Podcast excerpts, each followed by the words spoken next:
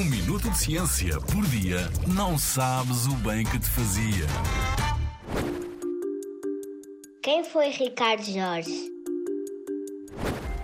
Ricardo de Almeida Jorge nasceu em 1858 na cidade do Porto e foi investigador, professor e médico. Este aclamado cientista começou por se interessar por neurologia, a especialidade médica que se dedica a estudar as doenças do sistema nervoso, que inclui o cérebro, a medula, os nervos e os músculos. Mais tarde, Ricardo Jorge abandona a neurologia para contribuir para melhorar as condições de higiene em Portugal, tendo um papel muito importante durante um surto de peste bubónica no Porto em 1899.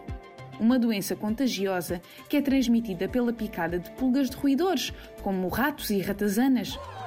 Ricardo Jorge não só identificou a peste bubónica, como colocou em prática medidas de higiene que ajudaram a controlar a doença, como o isolamento dos doentes e a desinfecção das suas casas.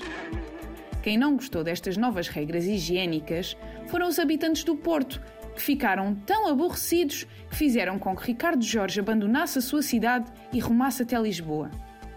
Mas o combate às doenças por parte deste cientista não ficou por aqui.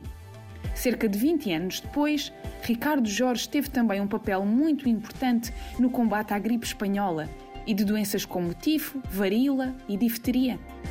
Não é de estranhar que um dos mais importantes laboratórios de saúde em Portugal tenha recebido o seu nome em jeito de homenagem, o Instituto Nacional de Saúde Dr. Ricardo Jorge.